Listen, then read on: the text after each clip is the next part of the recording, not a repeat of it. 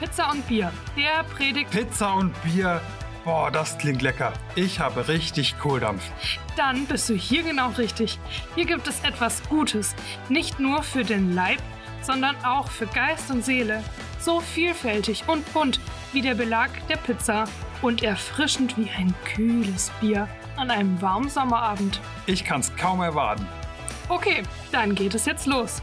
Pizza und Bier, der Predigt-Podcast der evangelischen Kirchengemeinde Kochen. Wer es etwas biblischer möchte, kann nebenbei Brot und Wein genießen. Wir sagen auf jeden Fall guten Appetit und viel Vergnügen.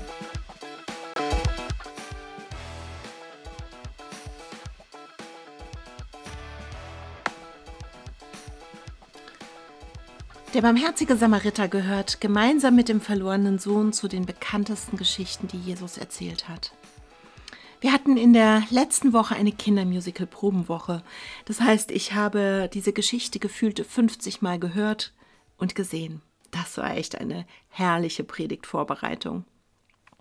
Oft fokussiert man sich ja in der Interpretation nur auf die Geschichte selbst, also auf den Mann, der niedergeschlagen wurde und die Menschen, die an ihm vorbeigehen und dann schließlich den Samariter, der entgegen jeder Erwartung und Wahrscheinlichkeit dennoch geholfen hat. In der letzten Woche ist mir die Rahmenhandlung sehr stark aufgefallen. Nicht nur, weil wir diese Szenen unendlich oft geübt haben, weil es da immer wieder Texthänger gab, sondern auch wegen ihres Inhaltes. Wie geht es los?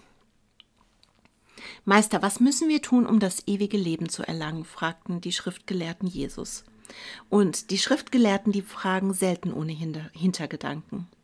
Die Antwort sollten sie eigentlich kennen, denn schließlich haben sie genau diese Frage studiert.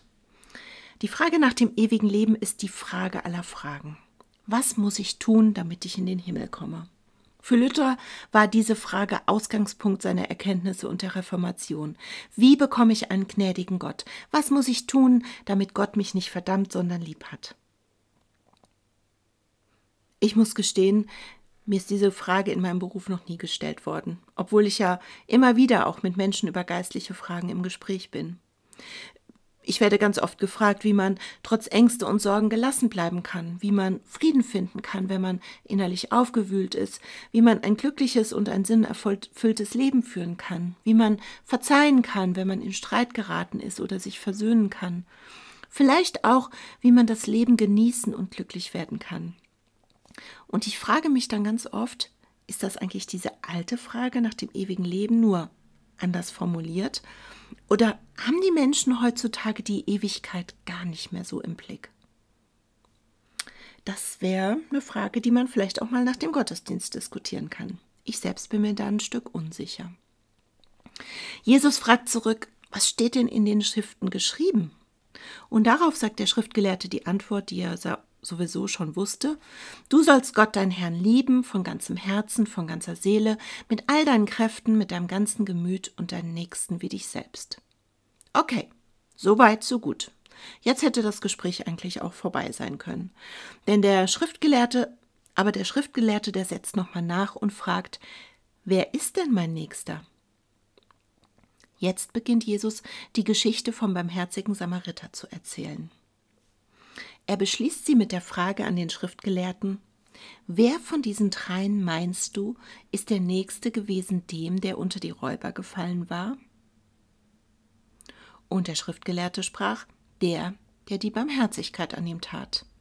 Da sprach Jesus zu ihm, so geh hin und tu das Gleiche.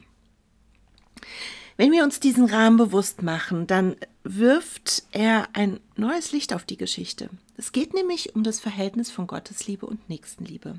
Und Jesus macht deutlich, beides gehört zusammen. Beide Arten zu lieben gehören zusammen. Durch die Liebe zu Gott erkenne ich, wer mein Nächster ist. Und dem, indem ich meinem Nächsten helfe, wird meine Liebe zu Gott konkret. Beides, die Liebe zu Gott und die Liebe zum Nächsten, die gehören nicht nur zusammen, sondern sie interagieren auch miteinander. Sie verstärken sich im besten Fall. Und diese Spannung von Nächstenliebe und Gottesliebe, die ist übrigens in unserem Kindermusical ganz großartig von J. Hofer herausgearbeitet worden, weil er so kleine Dialoge eingefügt hat, die so nicht in dem Gleichnis stehen, aber die diese Frage ganz wunderbar illustrieren. Da gibt es zum Beispiel im Musical den Levit Lukas. Der Levit kommt tatsächlich auch im Gleichnis vor, aber der hat im Musical eine Mitwanderin, Mitwanderin Naomi. Und er warnt sie, den Verletzten anzufassen. Er zitiert Gebote aus dem Alten Testament, laut derer man unrein wird, wenn man seine Hände mit Blut befleckt. Er steht auf dem Standpunkt, es ist besser, den Verletzten verbluten zu lassen, als gegen Gottes Gebot zu verstoßen. Gottesliebe, da ist er ganz klar, die ist wichtiger als Nächstenliebe. Den spontanen Impuls von Naomi zu helfen, den unterdrückt er. Und später trifft er nochmal auf den Priester Markus. Das war auch einer derjenigen, die an dem Verletzten vorbeigegangen sind. Und der Priester Markus bekommt dann im Nachhinein Gewissensbisse und fragt sich, habe ich eigentlich richtig gehandelt? Will Gott wirklich, dass wir einen Verletzten liegen lassen? Oder ist es nicht eher so, dass wir durch die Hilfe auch Gott einen Dienst erwiesen hätten? Und auch da vertritt der Levi seine Auffassung. Genauso ist es richtig. Die Gottesliebe steht über allen. Man hat sich an seine Gebote zu halten und im Zweifelsfall sind einem eben die Hände gebunden. Der Levit und der Priester sind vorbeigegangen. Sie sehen den Verletzten auf dem Boden liegen, doch statt zu helfen, verstricken sie sich in theoretische Gedankengebäude. Und dann kommt einer, sieht es und dann passiert es, es jammert ihn. Das ist es. Es jammert ihn. Wörtlich steht da, als er das sah, stach es ihm in die Nieren. Das ist so, wie wenn wir ein Küchenmesser nehmen und damit in unseren Eingeweiden herumwühlen. Hattet ihr schon mal eine Nierensteinkolik? Genauso ist das. Es dreht einem das Herz um. Es verschlug ihm den Atem. Es bremste seinen Schritt. Und Jesus macht ganz deutlich in der Geschichte, das ist der kleine Unterschied und der hat etwas mit unserem Herzen zu tun. Der Reisende lässt sich berühren. Er lässt das Leid an sich heran. Er verlässt seine kühle Distanz. Und darauf kommt es offenbar an dass wir die Dinge an uns heranlassen, dass wir uns berühren lassen.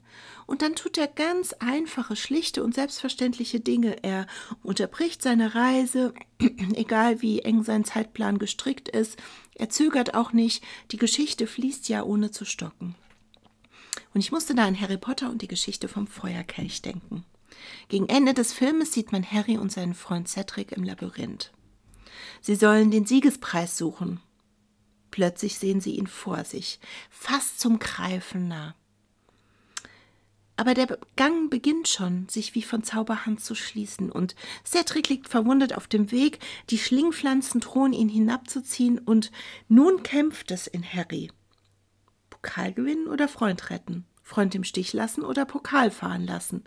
Es kämpft in ihm, und Cedric wird später sagen, ich dachte einen Moment, du würdest mich liegen lassen.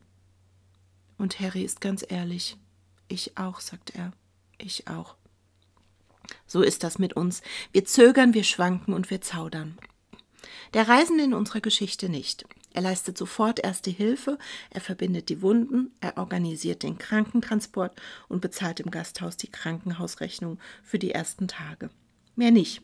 Er rettet nicht die Welt, er vergisst nicht, warum er unterwegs ist, er lässt sich nicht unterbrechen, er tut das Nötige und dann verschwindet er spurlos von der Bildfläche. Es kommt nicht zu ergreifenden Szenenrühren der Dankbarkeit, er ist einfach weitergezogen.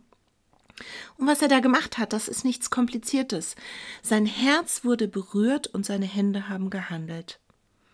Man hat ihn vorher nicht in den Schriften unterwiesen, er hat keinen Grundkurs in Sachen Barmherzigkeit absolviert, er hat nicht lange über das Verhältnis von Gottesliebe und Nächstenliebe nachgedacht oder studiert, er hat einfach getan, was er in dem Moment konnte, dem Verletzten die notwendige erste Hilfe gegeben. Zurück zum Anfang.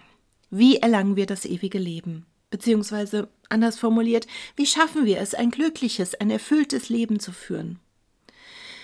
Jesus beschließt diese kleine Lehrstunde mit einer Gegenfrage. Ich erinnere nochmal an die Ausgangsfrage, die der Schriftgelehrte stellte: Wer ist mein Nächster? Jesus dreht den Spieß um und fragt: Wer ist dem Verletzten zum Nächsten geworden? Das ist ein kleiner, aber ganz wichtiger Unterschied. Denn wenn man am Boden liegt, dann ist es entscheidend, wer einem die Hand reicht. Dann vergisst, das vergisst man nie mehr wieder. Im Leid erkennst du deine Freunde. Und der Schriftgelehrte antwortete richtig, der Samariter, der, der das Notwendige tat. Nochmal, wie erlangen wir ein erfülltes Leben? Nicht indem wir theoretisch über Erfüllung philosophieren, sondern indem wir konkret handeln an dem, der uns vom Leben vor die Füße gelegt wird. Amen.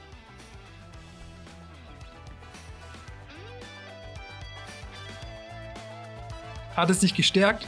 Dann gib diesen Podcast gerne weiter an Menschen, denen er ebenfalls gut tun könnte. Hast du einen Verbesserungsvorschlag? Dann melde dich gerne bei uns. Möchtest du regelmäßig über Anliegen der Gemeinde informiert sein? Dann abonniere unseren Newsletter oder folge uns auf Instagram oder Facebook. Sei gesegnet und tschüss, bis zum nächsten Mal.